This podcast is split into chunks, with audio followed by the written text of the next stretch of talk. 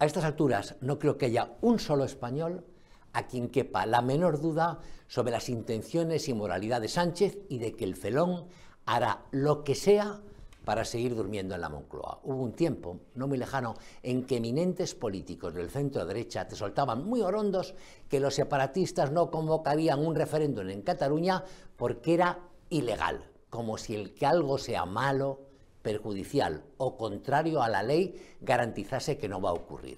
El atraco es profundamente ilegal. Y ahí tenemos desde John Dillinger a Bonnie and Clyde pasando por Luis Candelas como prueba viva de que los bandidos atracan.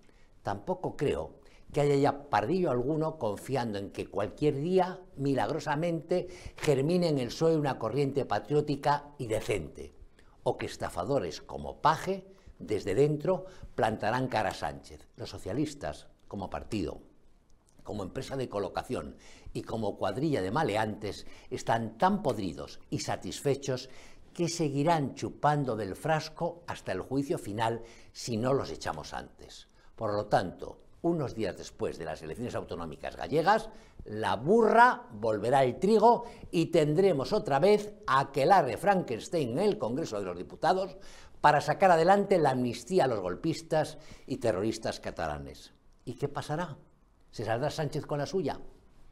Tengo mis dudas y no me refiero a lo que ocurra en la carrera de San Jerónimo, donde el PSOE asumirá mansamente todas las exigencias del extorsionador, sino a lo que suceda en los alrededores y sobre todo en el ámbito de la justicia. Ni Sánchez ni sus compinches previeron que dos jueces mantuvieran vivas las acusaciones de terrorismo y de alta traición que no caben en amnistía alguna. Por eso se ha desatado en los medios de comunicación adictos al régimen una cacería contra ciertos magistrados con nombre y apellidos y hay barra libre en el Parlamento para insultarlos. Con la quiescencia de Gracita Armengol y la sonrisa bobalicona de Pachi López y camaradas, se les llama prevaricadores, corruptos y hasta golpistas. No se me pasa por la cabeza que tipos como Aguirre o García Castellón vayan a asustarse, pero están advertidos hasta que echemos a Sánchez, y no creo que tardemos mucho, tendrán que comparecer semanalmente en calidad de acusados y sin derecho a abogado ante inquisidores como Rufián, Aizpurúa o Nogueras.